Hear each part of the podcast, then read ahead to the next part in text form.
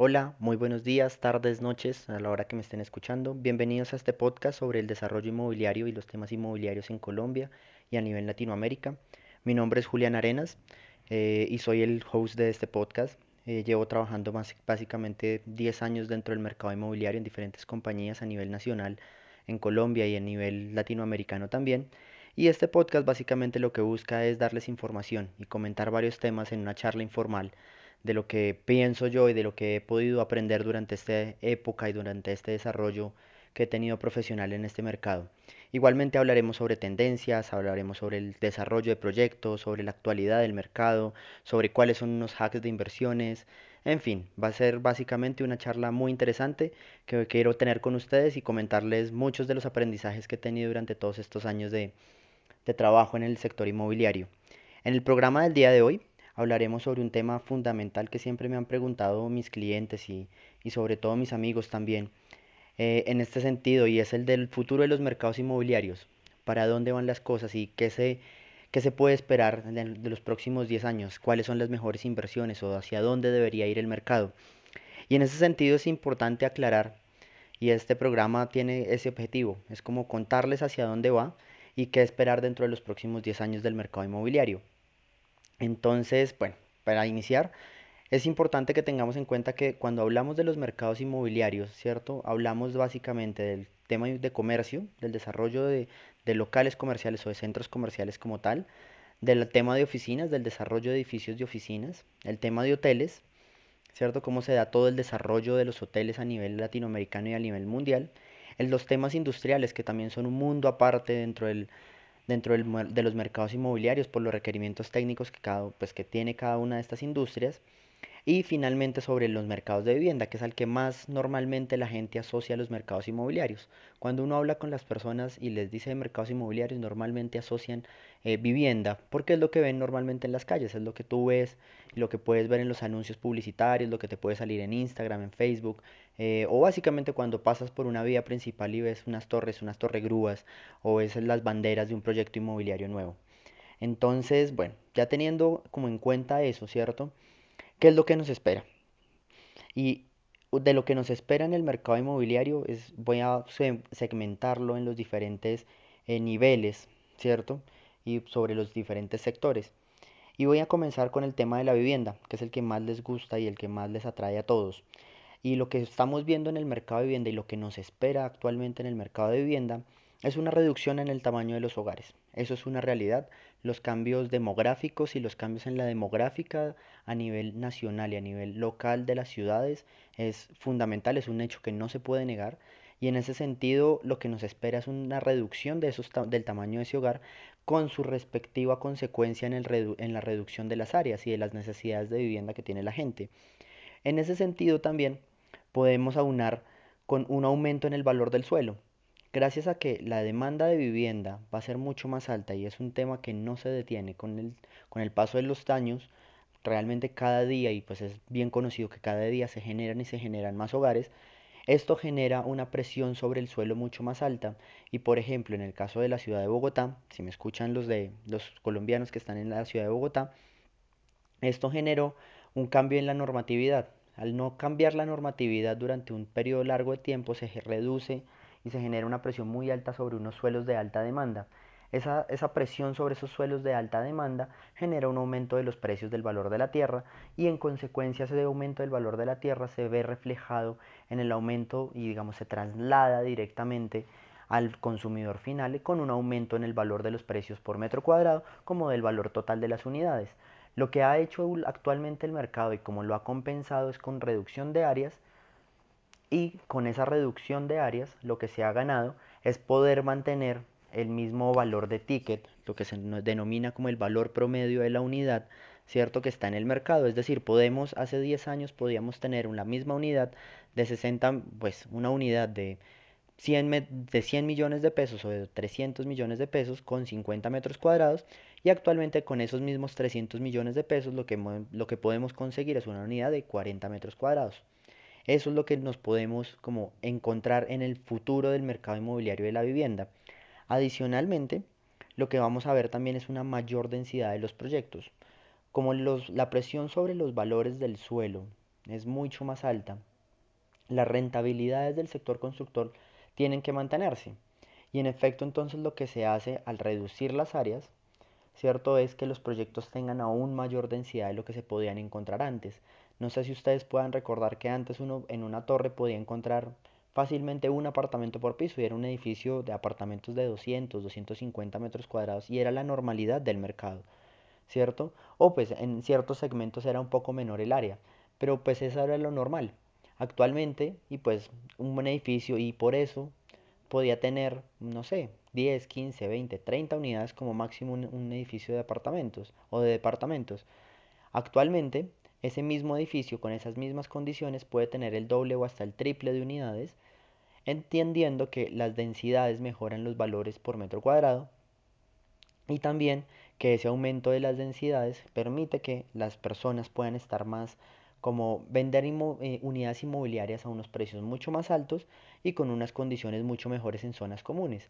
Porque también eso, eso ha aumentado también, es otra de las tendencias que vienen dentro del mercado inmobiliario de la vivienda.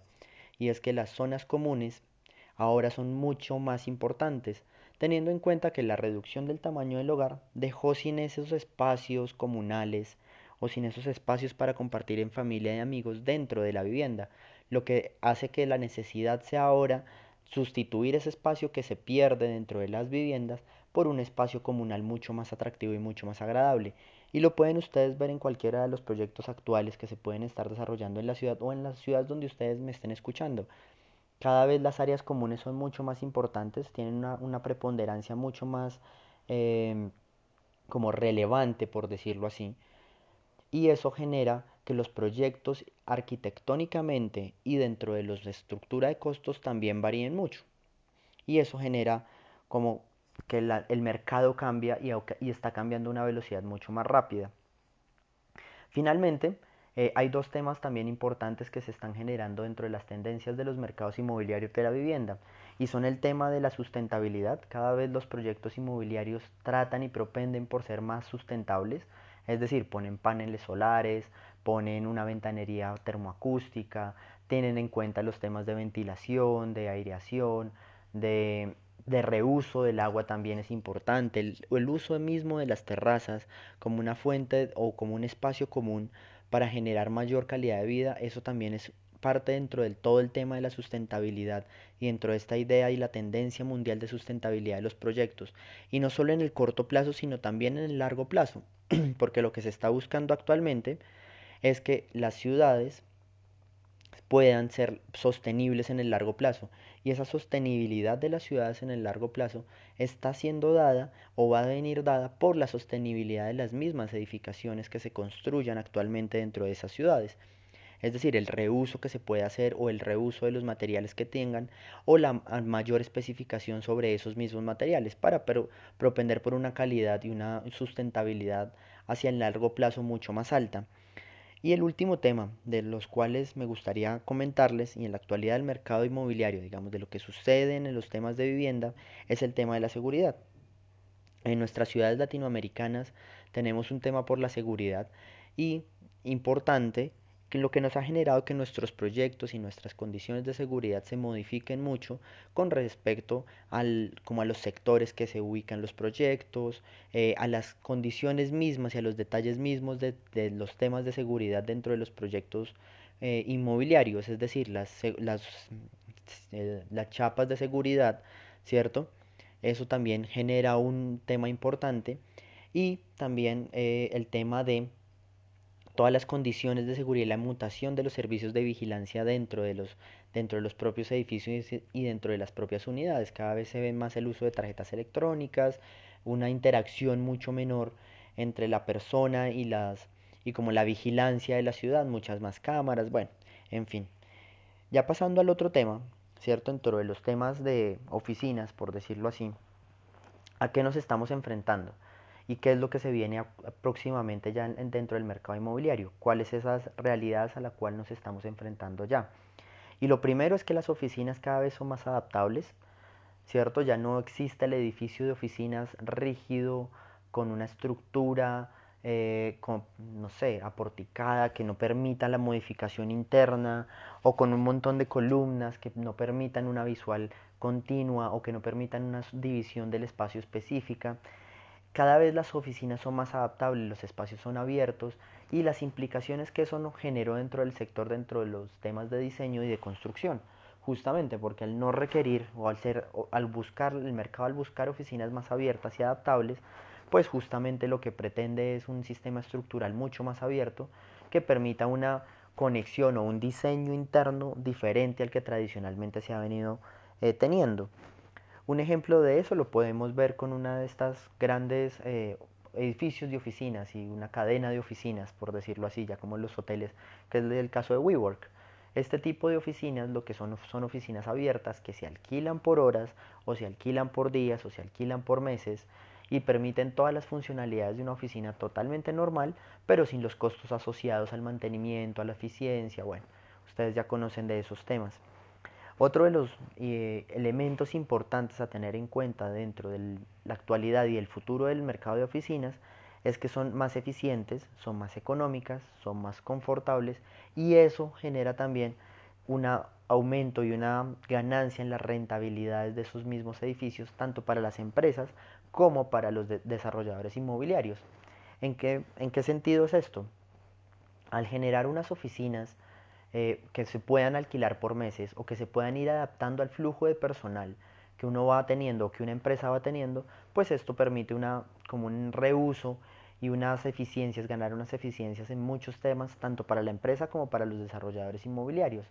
Para los desarrolladores inmobiliarios porque tienen una rotación mucho más alta, la comercialización es totalmente diferente a la que solían estar haciendo en un edificio de oficinas, es mucho más difícil, eso sí hay que tenerlo 100% claro porque ya las personas no están queriendo oficinas y todo lo que nos viene preparado, y esto es un tema que hablaremos en el futuro en algún otro podcast, y es cómo nos va, cómo va a afectar el tema de la digitalización y los nómadas digitales que se vienen, la nueva generación, los centennials, ¿cierto? ¿Cómo van a afectar ese mercado inmobiliario en el futuro? Porque pueden pasar varias cosas, pero bueno, eso es, eso es otro tema de otro podcast y, y hablaremos más en el, en el siguiente capítulo o en los siguientes es importante que me escriban y me pueden escribir ahí a mi correo electrónico arroba julare87 arroba gmail.com si les interesa conocer más sobre este tema y sobre esos, esos futuros y lo, lo, que trae, las implicaciones que trae la era de la digitalización dentro de los mercados inmobiliarios.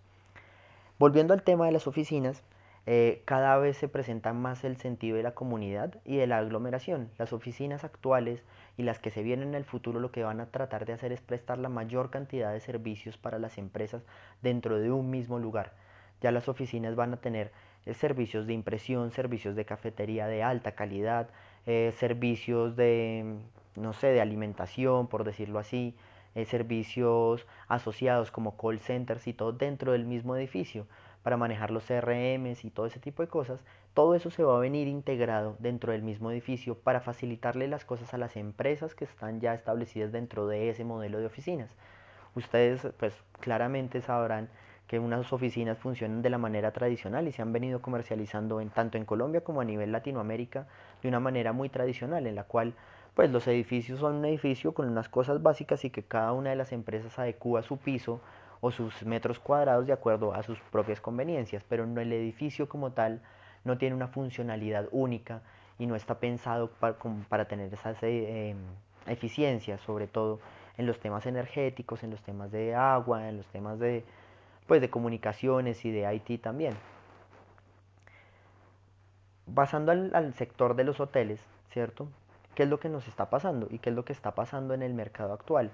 Cada vez los hoteles se dividen en, varios segmentos, cada vez se segmenta mucho más el mercado de hoteles, ya no existen estos hoteles all-in o all for, all for all que son para todo el mundo, sino que cada vez son más segmentados en los tipos y en los segmentos de población que pues que están dispuestos a atender. No sé, un ejemplo de eso les puedo decir de los hoteles Ibis. Digamos que cada una de sus propias marcas, digamos, y los hoteles Ibis están dentro de la gran sombrilla de la cadena hotelera de Accor, que tiene, no sé, más de 2.500 hoteles a nivel mundial. Y esta cadena hotelera tiene varios tipos de hoteles como para varios segmentos de la población y para varios tipos de ingreso. Este sector hotelero tiene muy diversificado su portafolio de productos inmobiliarios y también conoce muy, pues hace muchos esfuerzos por conocer muy bien a los clientes, que es una de las tareas importantísimas que deberíamos avanzar en Colombia y es a conocer mucho más a los clientes finales del, que van a usar o que van a tener o que van a adquirir un inmueble en, en las ciudades. Digamos, la, las cadenas hoteleras sí tienen muy claro esto y lo han venido implementando sistemáticamente. Eh, otro tema que viene y en el futuro es cómo plataformas digitales como Airbnb van a cambiar están, o están cambiando ya o ya cambiaron el modelo de, de hotelería tradicional porque prestan servicios básicos, generan experiencias, eh, son eficientes, son sostenibles, no tienen intermediarios. Cada vez los hoteles buscan más generar este sentido de hogar, digamos que la gente no se sienta una extraña, llegando a un lugar, sino que tenga, se sienta agradable, que tenga una experiencia muy buena. Y ese lado experiencial va a ser lo que mueva las, los temas hoteleros de, del futuro.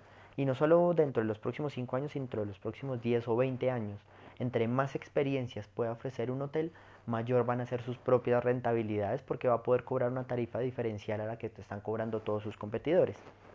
Y finalmente, este tipo de hoteles lo que están tratando de generar son alianzas o confianza con el consumidor final para generar procesos de recompra, que eso es de donde se está moviendo básicamente los hoteles y dar como cadenas, las grandes cadenas hoteleras lo que buscan es eso, es generar todos unos ciclos como que los consumidores vayan del punto A al punto B con una experiencia totalmente agradable para generar que cuando vuelvan a esa ciudad o vuelvan a adquirir algún producto, pues tengan toda la confianza y el respaldo de las experiencias que ya han tenido previamente con esa cadena.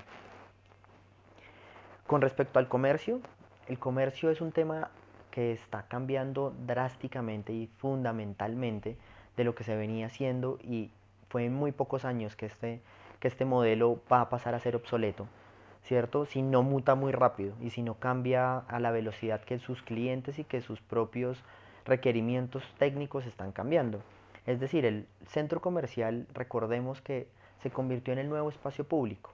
Digamos, ya las personas actualmente, en la sociedad actual que vivimos, los puntos de encuentro sociales, o al menos en Latinoamérica, ¿cierto? Y en las ciudades colombianas se convirtió el centro comercial. Es donde la gente busca entretenimiento, donde la gente busca recreación, donde la gente busca suplir sus necesidades de compra, donde hasta del propio eh, supermercado ya busca sustituir todo y todo concentrarlo en un solo lugar, lugar que es justamente el centro comercial. Entonces, teniendo en cuenta que el centro comercial es un lugar de encuentro, es el nuevo espacio público de la ciudad, se generan unos retos importantes y unas eh, tendencias importantes dentro de este segmento. Y la primera de ellas es que ya no son modelos de venta 100%. Normalmente, y está, lo que está sucediendo en el mercado es que ahora los modelos son, en su mayoría, son en renta. ¿Por qué? Porque esto les permite a las compañías desarrolladoras de este tipo de proyectos generar unos como unos upgrades cada vez más fuertes a lo que se, a la estructura básica que se va implementando de acuerdo con los requerimientos de los eh, clientes futuros, ¿cierto? Para irse adaptando. Lo que justamente está haciendo este mercado es adaptabilidad a las, al tiempo y a las nuevas tendencias. Y esa adaptabilidad es más sencilla si se controla toda la propiedad del inmueble y no se tienen, que, no se tienen diversos propietarios con los cuales eh, se deba casi hacer una negociación uno a uno o esperar aprobaciones eh, muy largas de las juntas directivas, sino que simplemente se toma una decisión y se empiezan a hacer todas las acciones para poder implementar los cambios lo más rápido que se pueda. Adicionalmente a eso, otro de los temas importantes es que los centros comerciales actuales tienen mayor número de zonas especializadas, es decir, las zonas bancarias, las zonas de juegos, todas estas zonas especializadas son más fuertes y lo que buscan es generar esa especialización y esa complementariedad entre sus mismos usos y también lo que buscan es aumentar los tiempos de permanencia. Recordemos que uno de los indicadores importantes de, los centros comerciales o de las mismas tiendas de, de, de, retail o de ropa o lo que quieran es el tiempo de permanencia dentro de un usuario X dentro de un espacio comercial. ¿Por qué? Porque entre más aumente el tiempo de permanencia, mayor es la probabilidad de que consuma lo que en ese establecimiento se, se, se comercializa o se vende. Y entonces los centros comerciales cada vez más van a ser pensados y van a ser diseñados y están siendo diseñados para aumentar los tiempos de permanencia. Esto es muy importante que si me escuchan desarrolladores o me están escuchando personas que piensen en los nuevos negocios inmobiliarios, es importante que piensen, o el desarrollo, hasta los mismos arquitectos, es importante que piensen cómo aumentar, esa es una pregunta importante, cómo aumentar los tiempos de permanencia de mi usuario promedio dentro de mi espacio comercial. Cómo genero las estructuras de diseño para generar esos, esos aumentos dentro del mercado. ¿cierto? Esos aumentos de los, de los tiempos de permanencia. En ese sentido, los centros comerciales también han estado migrando mucho más hacia un tema fundamental y es lo que se viene dentro de los próximos 10 años dentro del mercado de comercio y los mercados inmobiliarios de comercio y es el entretenimiento. Este es uno de los temas fundamentales a los cuales hay que ponerle toda la lupa porque es lo que la gente está buscando en los, en los centros comerciales, es entretenerse ya pasamos de que las personas viven muy concentradas en sus áreas de negocio, en sus negocios, en su vida laboral eh, eh, inmersa o en su vida familiar y van al centro comercial en busca de este entretenimiento, en cómo poder salirse de la rutina normal y poder encontrar un espacio muy agradable en el cual puedan divertirse con su familia y pasar su tiempo literalmente así de ocio. ¿Cierto? Entonces, en este sentido, los centros comerciales se están adaptando y tienen que adaptarse justamente a suplir estas necesidades de entretenimiento. Uno de los casos que, les puedo contar es el del centro comercial Paseo Villa del Rey en Bogotá. Uno, este centro comercial posee actualmente el 70% de sus áreas vendibles para temas de entretenimiento. Justamente es un centro comercial pensado y diseñado para tener el tema de entretenimiento como uno de sus pilares fundamentales dentro de toda la oferta comercial que, que le presenta a los usuarios. Es muy importante esto porque el mercado está mutando y es interesante que ustedes puedan leer y pues ya lo deben haber escuchado, no, creo que sea la primera vez que lo escuchan, las demográficas están cambiando y al cambiar las demográficas de la familia, estos, los requerimientos también, los temas comerciales están cambiando. Y eso nos está obligando o está obligando a todo el sector constructor a moverse hacia adelante en el tiempo, ¿cierto? Con los temas de entretenimiento. Eso también genera unos cambios importantes en la forma en la que se comercializa, ¿cierto? En la que se diseña y en la que se piensa un espacio comercial en el futuro. Ya no se pueden llegar, un espacio comercial ya no puede llegar con la idea de que se van a hacer X número de locales y las áreas vendibles van a ser X y todo va a ser locales comerciales y no importa que se repitan los espacios comerciales porque la gente no, la gente al final va a comprar, sino que la gente está buscando mucho más alternativas eh, de entretención y de pasar mayor tiempo con su familia en los, en los espacios comerciales. Justamente es eso, por lo que les venía contando, porque es el nuevo centro, es el nuevo lugar de encuentro. Todo esto y todo lo que les estoy contando a qué va, a que en el futuro los mercados inmobiliarios son un campo fértil para la innovación y lo que se está haciendo no es suficiente, pese a todas las innovaciones que uno puede ver que le parecen buenas, ¿cierto? que le pueden parecer novedosas, aún son insuficientes porque los, los usuarios finales de los productos quieren más. Digamos, y no es que quieran más porque eh, en efecto les falten cosas, sino porque aún no saben qué es lo que quieren y se han acostumbrado y los mercados inmobiliarios han acostumbrado al cliente a un mismo tipo de cosas pero no ha innovado lo suficientemente fuerte para romper esas dinámicas tradicionales que permitan justamente eh, unas mejores ventas y unos cambios radicales dentro de eso, justamente dentro de todo ese tema de la innovación, ¿cierto? Y el emprendimiento, la creatividad, y en pro de responder a las demandas del futuro, ¿cierto? De los futuros clientes. Es que ahí es uno de los temas importantes y de los mensajes que me gustaría dejarles hoy es eso, es siempre pensar como su cliente final antes de desarrollar cualquier cosa. Si usted, está, si usted es un inmobiliario que me está escuchando, piense siempre en su cliente final. Si usted es un desarrollador de productos, piense en su cliente final. Eh, si usted es un constructor, piense en su cliente final, no simplemente en las rentabilidades del cuadro Excel, o no simplemente en cómo hago para vender este inmueble más rápido, o cómo hago para ofrecerle eh, cómo hago para hacer una sala de ventas más bonita, sino piensen en el cliente final, ¿cierto? ¿Cuáles son sus necesidades? ¿Cuáles son sus requerimientos? ¿Cuáles son sus como visualizaciones? ¿Qué es lo que espera? ¿Qué es lo que él anhela para poder suplirlas dentro de su producto inmobiliario? que eso es lo que no ha venido pasando. Justamente en algún otro programa hablaremos y lo que les, les repito que me escriban si les interesa conocer acerca de, cómo se puede innovar dentro de los mercados inmobiliarios, es este tema, es que cada vez las personas se cuestionan más si es realmente importante ir a un centro comercial, si es realmente importante eh, ser propietario, si es realmente eh, relevante adquirir un producto inmobiliario. Porque tradicionalmente, pues esto está dentro de toda la, la historia del, del, mercado inmobiliario, es que todos debemos tener casas y las, los países latinoamericanos se han desarrollado y se desarrollan actualmente y un porcentaje muy alto de los PIBs de cada uno de los países se mueve por el sector constructor, por el desarrollo inmobiliario. Y al ser así es uno de los motores de la economía en general, por sus implicaciones y por todo.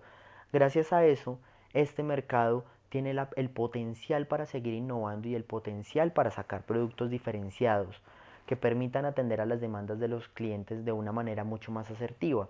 Como les he venido contando, dentro de los hoteles, dentro de la vivienda, dentro de los espacios comerciales, ¿cierto? Pasemos, se me olvidaba, pasemos a hablar de los temas industriales. ¿Qué vienen para las industrias?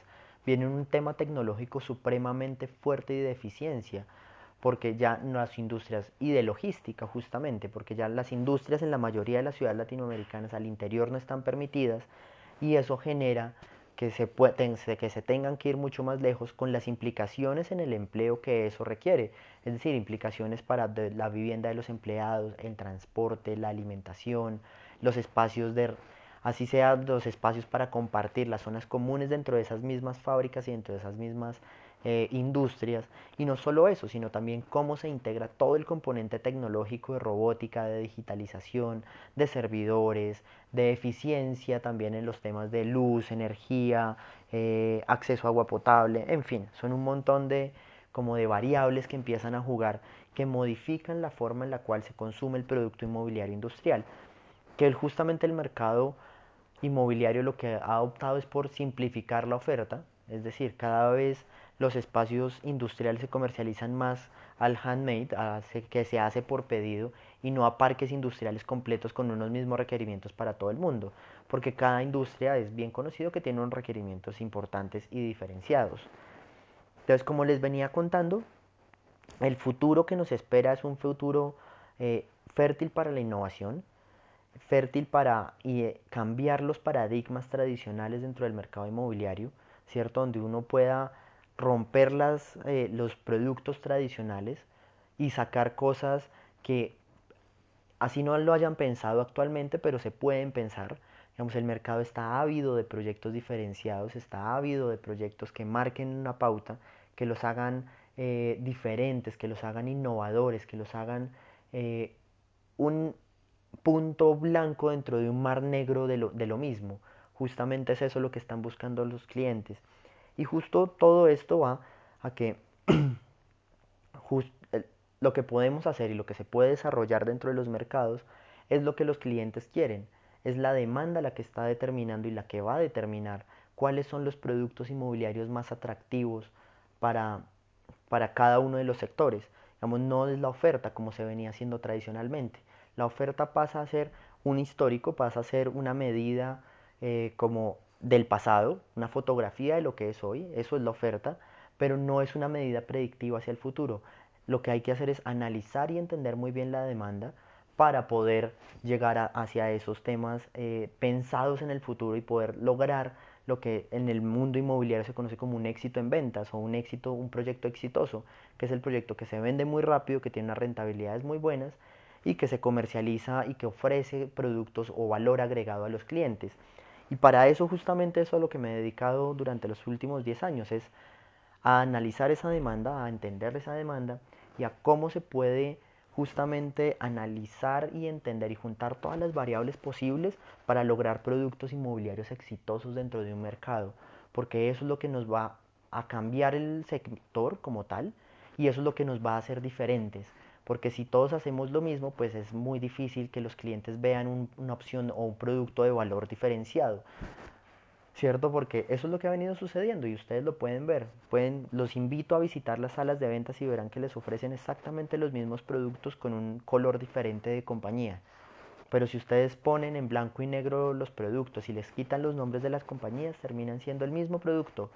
Y eso es lo que tristemente ha venido pasando y es una como una unión del mercado hacia, hacia lo que tradicionalmente funciona y no hacia lo que los clientes finales esperan de esos productos inmobiliarios. Bueno, eso ha sido todo por el programa del día de hoy. Eh, en el futuro creo que este tema da para armar otro, otro programa, otro podcast, que creo que es lo que hablaré en el siguiente. En el siguiente programa, dentro de ocho días, podrán y podremos seguir hablando de estos temas. Justamente este podcast lo que pretende es ser una charla informal. Digamos, no tiene nada que ver con una formación estricta de, de conocimiento, simplemente es compartirles ideas acerca del mundo inmobiliario, poder eh, tener una interacción más con, con, ustedes, con mis oyentes, con los que les gustan estos temas, con los que les apasionan estos temas y poder tener un contacto más cercano, que, que sientan que no es un tema alejado, que es un tema real, que es un tema que se puede implementar de una vez. Y justamente para eso los invito a que me escriban con sus comentarios, con sus preguntas. Será un gusto responder a todas las preguntas que tengan acerca de los mercados inmobiliarios. Y bueno, nos escuchamos dentro de ocho días en el próximo podcast. Hasta luego.